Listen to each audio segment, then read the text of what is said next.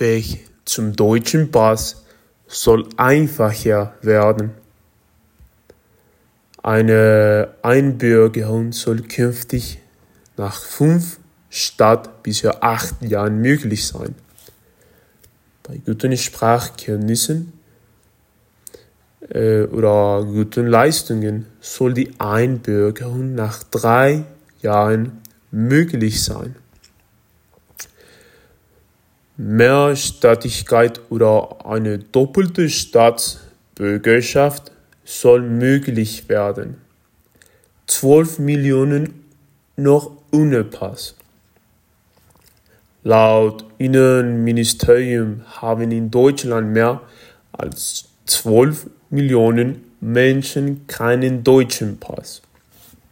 Davon leben rund 5,3 Millionen Menschen seit mindestens 10 Jahren in Deutschland.